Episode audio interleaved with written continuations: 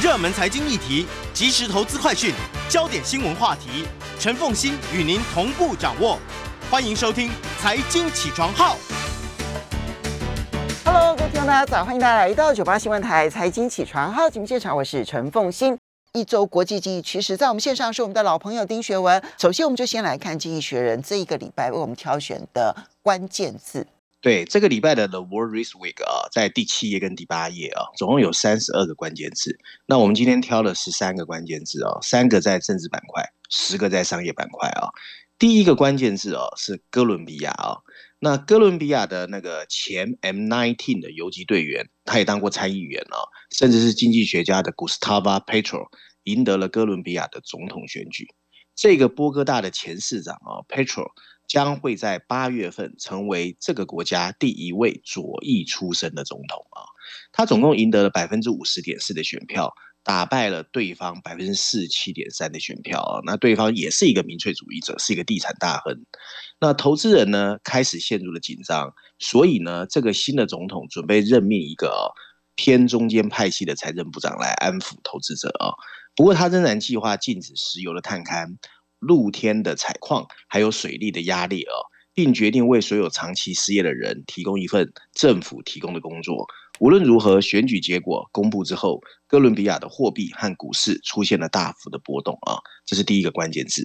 第二个关键字是德国啊，德国决定采取紧急的措施，确保满足能源的需求，其中包括增加煤炭的使用啊，开始又用化石燃料了。德国的经济部呢，在声明中说，为了减少消耗天然气，他们必须减少用于发电的天然气，多使用燃煤的发电器。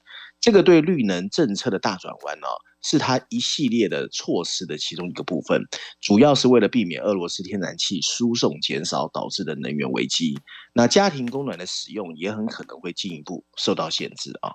第三个关键字是 China 中国，中国第三艘航空母舰六月十七号在位于长江口的江南造船厂举行下水仪式。这艘命名为福建号的航空母舰哦，也是中国第一艘完全由本土设计的航空母舰，并且已经是中国第三艘航空母舰。另外，它还搭载了跟美国最新型航母类似的飞机发射系统。认真说起来，距离它正式服役还有几年。宣布后几天，包括战斗机和轰炸机在内的二十九架中国战斗机又开始在台湾领域的。航这个领空附近航行，那这个事件呢，其实在两岸之间已经越来越普遍。第四个关键字 inflation 通货膨胀啊，英国刚刚公布的五月份通货膨胀率达到了百分之九点一，再创新高。粮食价格占了其中很大一部分，不过燃料价格也同比上涨百分之三十二点八，这是一九八九年以来涨幅最大的一次。英国目前已经是 G7 中通货膨胀率最高的一个国家。英格兰银行已经连续五次把基准利率上调到了百分之一点二五，家庭成本的紧缩正在推高薪资的需求。火车司机这个礼拜开始罢工，准备把铁路网瘫瘫痪五天。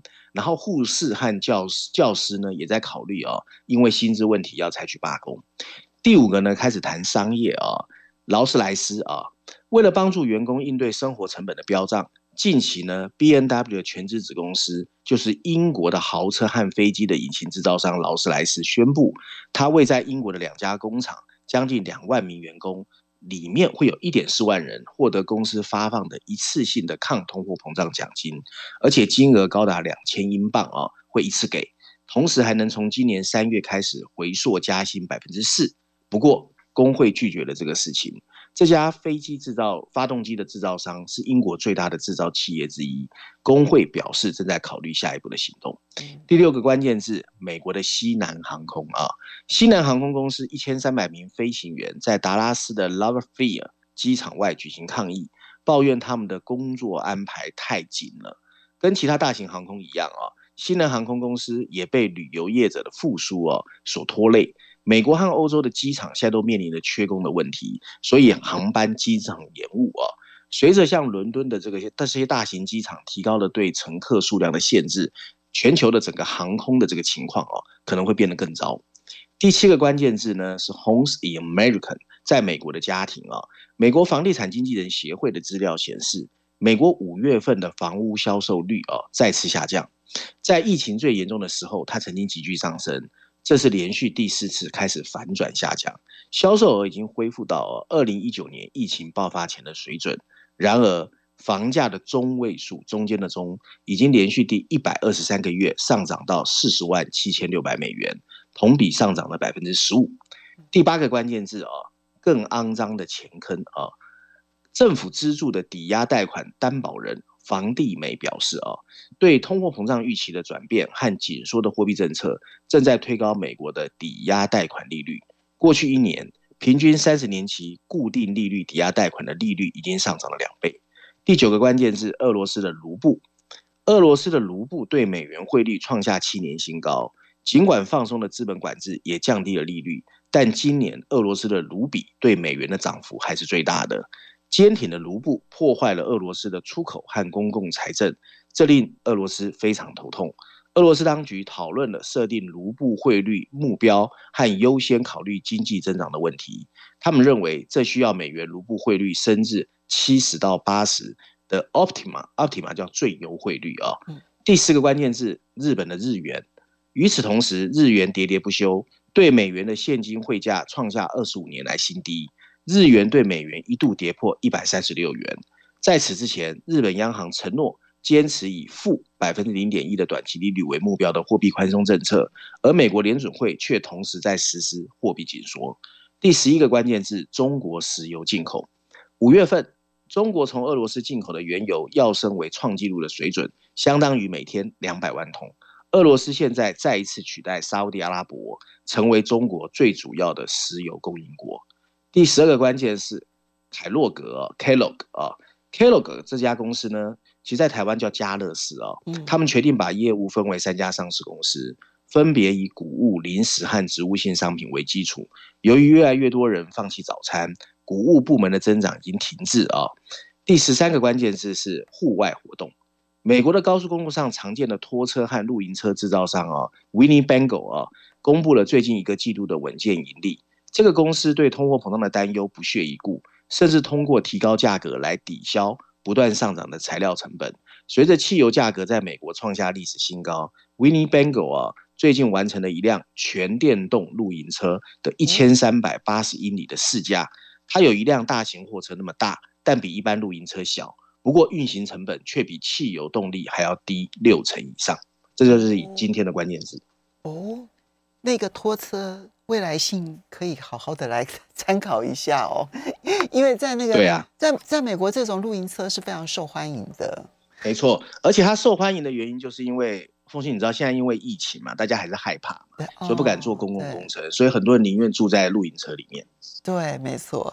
好，哎，这些可以大家来参考。不过我我坦白说，我觉得没有什么特别新意，对不对？哈。我觉得这礼拜的关键字感觉上面比较没有特别的让人耳目一新的的事情，大概是过去这一个礼拜的一些新闻焦点的一个综合了。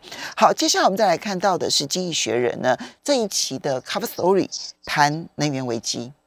对的，那这一期呢，其实围绕能源危机哦，经济学人用了十篇文章来讲封面故事这个议题，其中包括啊科技特刊有六篇文章啊。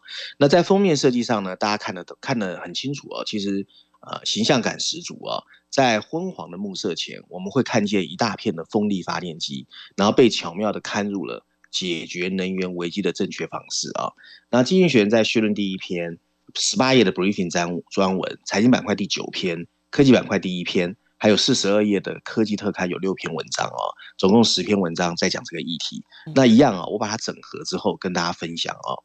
文章一开始说到哦，今年频频爆发的能源危机，其实是一九七三年和一九七九年的中东石油危机以来最严重的一次啊。那所有的灾难都一样，它除了会带来短期的痛苦，也会在长期对整个能源产业产生影响。那痛苦当然是理所当然的。由于燃料和电力价格的居高不下，大多数国家都面临着经济增长乏力、通货膨胀、生活水平受到挤压，还有怎么还有越来越激烈的政治反弹哦。不过长期的后果还是充满变化。如果政府的政策不当，他们可能会再次启动对化石燃料的依赖，从而使稳定气候的努力整个白费。相反的，各国政府必须依循一条。把能源供应的安全和气候安全结合起来的荆棘之路。那能源危机的阴影呢，其实比比皆是。你在欧洲哦，你会看到长期以来被视为不会立刻发生的噩梦，突然之间都变得近在咫尺。热浪已经迫使西班牙的天然气需求创了历史新高。更糟糕的是，在六月十四号，俄罗斯减少了北溪一号输油管输送至欧盟的天然气供应，这导致天然气价格飙升五成，也引发了人们对今年晚些时候啊可能要实施配给的担忧。在其他地方，美国正在为一加仑汽油付出五美元的高价，这加剧了美国人对通货膨胀的预期。民意调查显示，通货膨胀现在是美国人最大的担忧，也是拜登最头痛的问题。那最近澳大利亚的电力市场已经崩溃，到处都是电力短缺和电网断裂的抱怨。更糟糕的是，各国能源政策的反复无常，让事情变得更加严峻。拜登刚刚上台的时候承诺。会进行绿色革命，但他最近宣称要搁置汽油税，并强调会访问沙特阿拉伯，要求他们新增石油的产量。欧洲也出台了暴利税、补贴、价格上限这些新政策。在德国，随着空调的启用，燃煤发电厂又要披挂上阵。本来因为 ESG 诉求而逐渐退场的中国和印度的国营矿场，最近又开始了挖掘煤炭的工作。一个最好的做法。是赶快找到一个方法来加速化石燃料的退场，以便达成二零五零年大幅减碳的目标。欧洲和亚洲必须赶快摆脱对俄罗斯天然气和煤炭的依赖，可以让企业支持那些短期施行的计划。你譬如说由政府我们我们稍微休息一下，我们稍微休息一下。我很好奇，还有短期摆脱这些能源的方法吗？我们休息一下，马上回来节目现场。欢迎大家回到九八新闻台财经起床号节目现场，我是陈凤欣，在我们线上是我们的老朋友丁学文，也非常欢迎 YouTube 的朋友们一起来收看直播。好，一周的国际经济趋势，学文，刚刚经济学人这一期的 Cover Story 呢，谈的是能源能源这件事情，能源危机。好，那看到了德国现在呢，天然气进入了第二阶段的紧急状态。那么年底的时候会不会出现必须要用分配的方式啊？那现在呢是一个问号。美国的汽油价呢已经是来到了这个一加仑五块美金以上了。澳洲出现电力短缺，哈，澳洲自己还生产煤嘞，哈。然后呢，欧洲也有很多国家磕了这一些能源的暴利税。现在问题关键点在于，从英国学英国经济学人的角度来讲，反正全世界最重要的一个工作就是要摆脱对俄罗斯的依赖。他的建议到底要怎么做？对啦，刚才我跟凤欣还在聊天，说虽然是狗吠火车哦，但是呢，理论上还是有一些经济学人的建议。他建议说，譬如哦，应该由政府和电网在这段时间提供担保，设计出一个合理回报的一个 program，但前提是啊。旧的能源必须提前转移啊，退役啊。另外一个是由国家提供对这些项目的担保，例如通过碳捕获或者储能，使能源的使用转向清洁的方向。另外呢，各国政府必须改善它电网的覆盖范围、容量还有存储的能力，并持续消除让再生能源容量变得更加困难的障碍。但是呢，就像经济学人的科技特刊报道的，新时代开启了为智慧储能电网。提供零碳排放电力的新途径，让再生能源的依赖变得安全有效。譬如说，从水中或天然气可以抽取氢气，并利用储能技术转化为再生能源至关重要。因此，在许多地方，核能其实不应该被放弃。与其关注那些时髦但没有商业化的小型核能模组，更重要的是改善大型建筑的建设。就像经济学来自芬兰的报告所阐述的那样，在坚决反核的地方，政府必须证明做好防范措施和废弃物处理的政策来赢得支持。政客们必须诚实告诉选民，他们宣称的能源转型既不使用化石燃料，也不会使用核能的想法，其实不切实际。最后一个必要条件是使整个能源产业具有可预测性。极端气候正在让能源危机的不确定性越来越强。根据国际能源总署的数据，到了二零五零年实现净碳排放，每年的投资需要再加倍，达到每年五兆美元的规模才可能达成。但是风险在于，最近频频出现的各种危机以及政府的混乱对应，反而让投资人越来越担心。所以。推动投资，同时意味着要尽力避免一些扭曲的作为，这包括了漂绿，包括了保护思想，以及金融机构对天然气项目的不当禁令，相反的，它需要稳步的扩大措施，明确哪些能源可以使用，可以使用多久。这意味着加强资讯的披露，让企业了解自己创造的外部性，扩大碳定价，并让企业了解污染的成本所在。还有要制定法规，逐步要求淘汰污染的旧能源科技。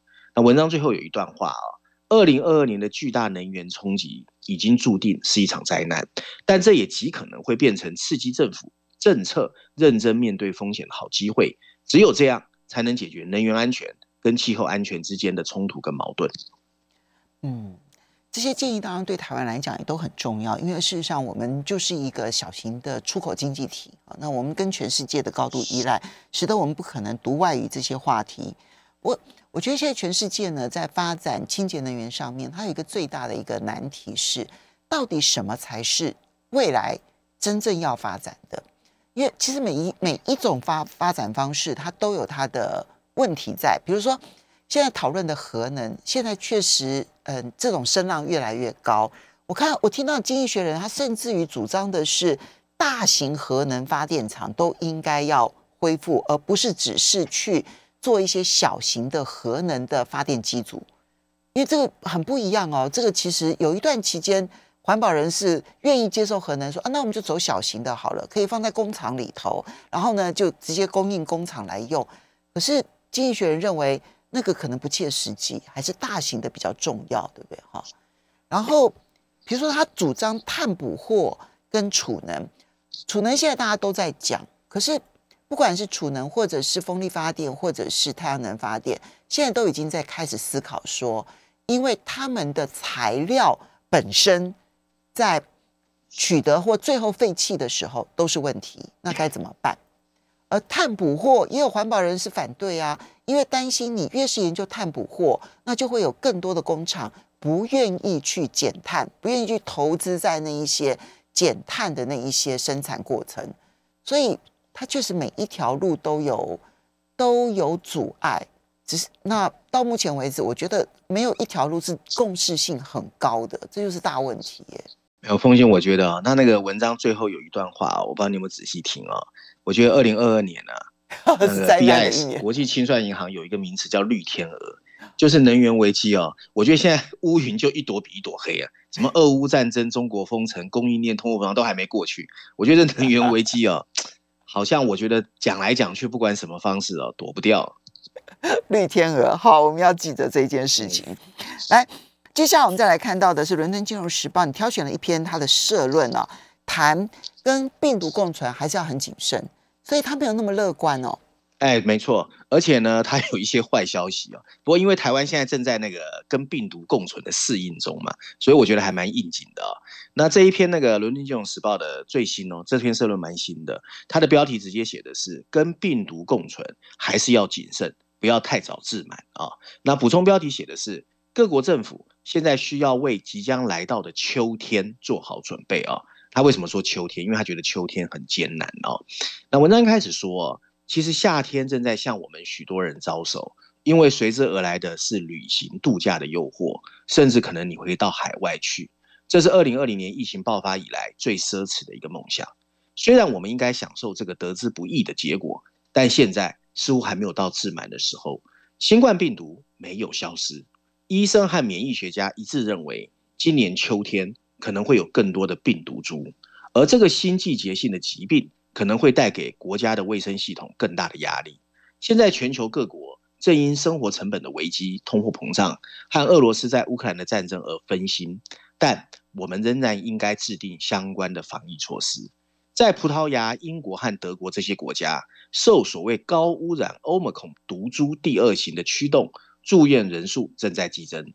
令人担忧的提醒：全球与新病毒相关的死亡人数虽然是六个月前的六分之一。但上个礼拜还是有七千八百四十三人死亡，而美国有一千六百四十人。发达国家和贫穷国家在获得疫苗方面的差距还是很明显，甚至在一些富裕国家之间也是如此。虽然宣布战胜新冠病毒或者假装它已经不见了不合理，但我们需要学会接受它是正确的。有一些明智的方法可以做到这一点，而不必诉诸严厉的清零政策。第一个啊。是应该保留过去两年设立的所有机构，一下子取消数据的收集和监视是一个错误。在许多国家，家庭抗原抗衰和向上报告已经跌入了悬崖，这意味着感染新冠病毒的人数可能比目前报告的人数要多得多，就是有黑数啊。这也限制了基因组的测序，而基因组测序对于研究疫情和发现新的变异至关重要，其中一些变异甚至可能会。变异成为疫苗的抗药性。第二步啊，是应该为秋天制定新的注射疫苗的计划。到那个时候，随着病毒占据主导地位，民众对上一轮注射的免疫保护力会减弱，政府将不得不决定是不是要。疫苗接种限制在弱势群体，你譬如说英国已经刚刚扩大了为五十岁以上的人群呢接种疫苗，那这一个策略呢是为了减少住院人数和死亡人数，但疫苗推广的支持者认为应该更广泛的进行疫苗注射，以减轻封锁造成的经济和社会的损害。政府可以考虑啊。在某种程度上开放市场，允许目标群体以外的人支付疫苗接种的费用，就像他们支付流感疫苗或旅行时要接种疫苗一样。还有一个问题是，应该部署什么样的疫苗？有证据表明，在疫情爆发早期开发的疫苗，在应对欧盟孔的时候效率非常的低。国际药品监管机构联盟将于这个月的月底啊，六月底对是否使用变种病毒的疫苗进行投票，希望能够过会啊。那各国在新冠疫苗治疗方面的投资也应该持续，包括病毒的药物，如果及早服用，可以减轻对有症状患者的影响。此外，今年的季节性流感很严重，这是澳大利亚和中国已经在努力解决的问题。因为疫情爆发限制，意味着人们比较少接触到各种疾病，因此抗体变得比较低。澳大利亚正在开展二合一推广，是今年秋天的关键。它会鼓励。人们同时接受新冠病毒和流感疫苗。那文章最后提到，虽然今年夏天看起来很 happy，各种疫苗都在取，各种防疫都在取消，但过去两年的传传统教训呢，告诉我们不可以如此。COVID-19 可能不会在头条新闻再频繁出现，但也不会是政府最优先的事项，甚至我们会慢慢淡忘它。但看不见，并不意味它不见了。嗯，好，这个对台湾来讲，可能是更有。警惕性的，好，谢谢这个呃学文挑选这一篇文章。接下来我们再来看到的是，你要挑选这一篇文章哦。我们其实一再的提到就是通膨的问题，然后呢谈到了衰退的压力。好，那今天第今天的那个经济学人的 cover story 还要提醒大家，今年会有能源危机，哈啊重还有停电上面的一些重量级的一些问题。不过这一切一切可能都会导致全世界的社会动荡。这就是接下来你挑选这一篇文章要谈饥饿与愤怒。对的，那这一次呢，金逸璇在这个议题上也放了两篇文章哦，分别在序论第三篇第十页，还有五十一页的国际板块哦。那标题下的非常直接，就是凤新刚才说的饥饿跟愤怒，所以大家知道他谈的是粮食跟能源价格上涨造成的通货膨胀哦。文章一开始啊就很讽刺哦，他说耶稣曾经说人不能只靠面包过日子，不过经济学人认为。如果没有面包，人们会开始感觉到生气啊！上一次的全球遭受像今天的粮食价格的冲击，引发了阿拉伯之春。那一次的浪潮甚至推翻了四个总统，还导致了叙利亚跟利比亚的内战。今天，普京入侵乌克兰，再次打乱了粮食和能源价格。因此，今年的动荡已经不可避免。粮食和燃料价格的飙升哦，是最让人痛苦的一种通货膨胀的形式。如果你是因为家具跟智慧型手机的价格上涨，你可以延后购买，或者是你根本就不想买了。错，但我们不可能不吃饭。好，所以我们稍微休息一下。这样子的愤怒可能产生的后果是什么？欢迎大家回到九八新闻台财经起床号节目现场，我是陈凤欣，在我们线上是我们的老朋友丁学文，也非常欢迎 YouTube 的朋友们一起来收看直播。好，现在的通货膨胀，尤其是粮食呃上涨所带动的通货膨胀，它现在最大的压力其实就是在于很多的。这一些嗯中低收入户来讲，当你的肚子吃不饱的时候，是会走上街头的。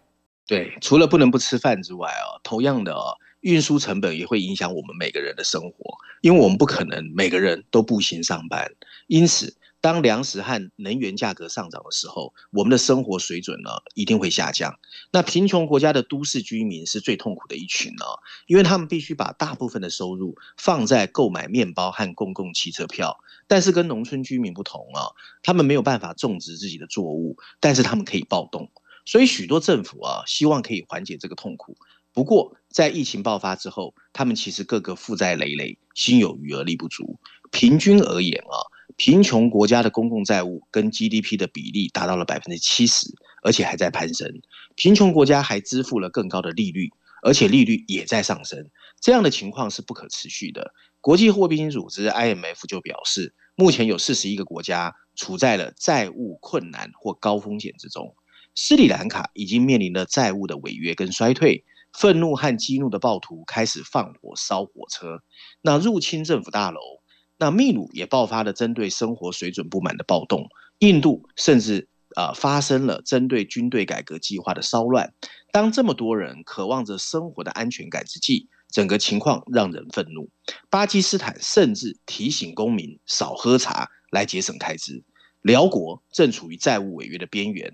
对生活成本的愤怒，甚至促成了哥伦比亚在六月十九号选出了一个非常左翼的激进分子成为总统。那经济学人呢，为了这个事情，也建立了一个统计模型来研究啊粮食、能源价格跟政治暴动之间的关系。结果他们发现，能源跟粮食在历史上都是大规模抗议、暴乱和政治暴动的最佳导火线。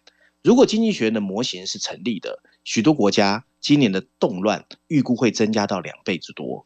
可是最大的风险啊，是出现在已经出现岌岌可危的一些地区。你譬如说约旦和埃及这些依赖粮食和能源进口、公共财政不稳定的国家最危险。许多这样的地方本来就治理糟糕，甚至残酷。你譬如说在土耳其，供应短缺加速了由愚蠢的货币政策造成的毁灭性的通货膨胀。在世界各地，生活成本的紧缩正在加剧人们的不满，新增了他们走上街头的机会。在有大量未充分就业的单身年轻男性的地方，一切也很可能随时变为暴力。随着购买力的下降，许多人会得出结论：他们永远无法负担结婚生子的费用。有些人会越来越挫折，这会让他们感觉，即使上街头参加暴动，也没有什么可以损失的。通货膨胀破坏社会稳定的另一种管道是助长贪污。当薪资跟不上物价的时候，有贫困的亲戚的官员会发现，向弱势群体勒索钱财更具诱惑力，这会激怒那些被压榨的人。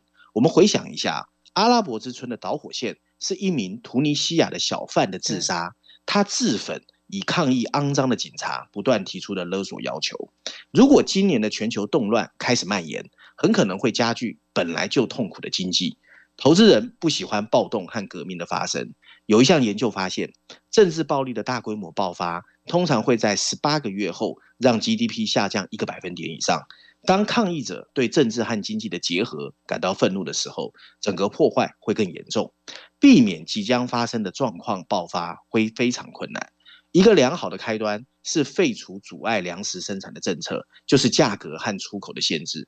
你譬如说，图尼西亚这些国家的农民拥有肥沃的土地，但他们不得不以微薄的价格把作物卖给国家。政府应该让农民种瓜得瓜。此外，应该减少作为生物燃料而浪费的谷物。文章最后提到，有些国家正开始请求纾困，国际金融机构必须找出微妙的平衡策略。说 no 就是不可能会带来混乱，造成持久的伤害。但通过巩糟巩固糟糕。和不可持续的政策来拯救不幸的政府也是不好的。国际货币基金组织 IMF 这些机构本周会陆续抵达斯里兰卡和突尼西亚，他们应该设法帮助这些国家，但也必须要求他们改革。他们应该继续监控资金的使用状况，他们应该要求行动迅速。如果让愤怒持续过久，爆发危机的可能性就越大。嗯，好。他讲的当然是中东的国家，可是南亚几个国家现在情况也真的是很糟啊，斯里兰卡、巴基斯坦，因为危机其实都非常的大。那如果再加上中东地区，当然我知道长期以来西方看不起这些地方，都觉得他们贪污腐败，然后所以呢，其实是就是刚刚这个经济学人最后提到的，那么你你如果去挽救了一个错误的政策，然后你一直跟着他陷入泥沼，但问题是如果你不把他的现况。做一定程度的改善的话，到最后的那一个那个残破跟混混乱，其实是会影响全世界的，可能要制造很多很多的难民了。现在的危机，所以我我们今天都在讲危机嘛。好好好，对啊，很沉重啊。对，接下来我们再来看到的是，嗯，中国大陆的部分啊，《经济学人》讨论的呃跟中国有关的内容。对，这次有五篇啊，那我们选的是商业板块第三篇第五十七页，因为最近呢，这个媒体界都在说，好像中国对科技的打压开始放松嘛。嗯，那这篇文章是告诉我们，实际状况其实不是啊。所以呢，这篇文章的标题下的是中国对科技娱乐业的打击还在继续。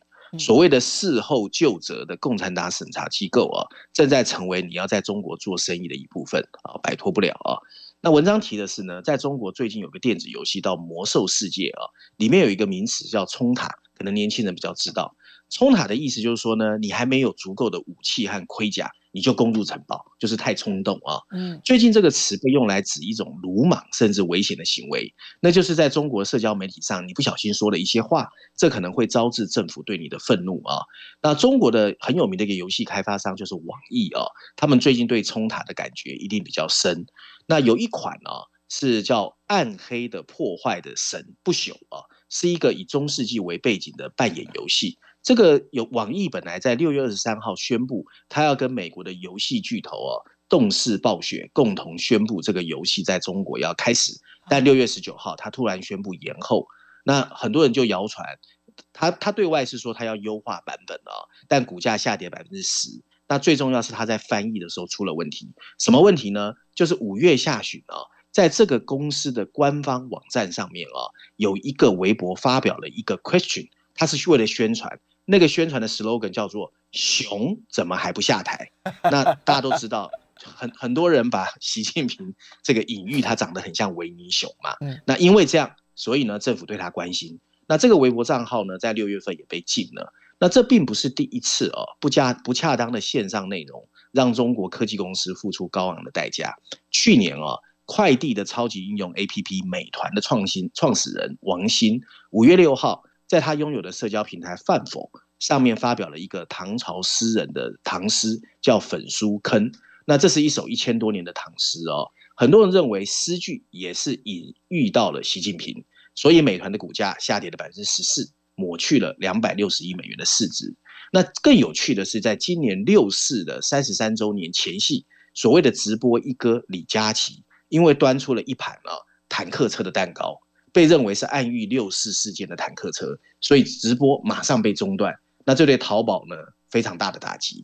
那在中国大型购物假期到来之前，淘宝其实是非常重要的电子商务平台。事实上，在六四纪念日前后，这些汽车的肖像都从互联网上被删除了，以免让人想起八九年发生的事。最近几个月，中国当局一直在暗示，他们为期两年的对消费者互联网的打击要放松，跟二零一九年末相比。互联网最糟糕的情况一度使中国科技公司的市值缩水了两兆。例如，本月监管机构批准了一批新的游戏，《暗黑破坏神》的溃败和李佳琦的困境，意味着任何喘息都可能是短暂的、选择性的。六月十七号公布了一项要求互联网平台在发布用户评论之前，必须先接受审查的新规定。现在还不清楚，网易、美团、李佳琦的事件算不算是一种冲塔？王兴犯的错。有没有考虑到自己的职位可能被过度的解释？无论网络审查人员的想法是什么，但整个事情都在提醒我们：任何人要在中国做生意，你都摆脱不了一个重要的组成部分，就是政府的感觉跟想法。嗯，确实，我我这点我同意啦。就在政治上面的那一个、那个、那个拿捏点哦，那个分寸，其实随时随地都可能被调整。那这个东西有的时候宽，有的时候松，现在其实恐怕还是紧的。这要提醒大家了。好，我们要非常谢谢我们的老朋友丁学文带来这几篇文章，提供给大家做参考哦。那么，嗯，同时呢，我们的节目也会放在 Podcast，就是新天地康乃馨的新天上地下的天地哦。那从新天地里头，大家可以随时听一下重播。要非常谢谢我们的老朋友丁学文，谢谢。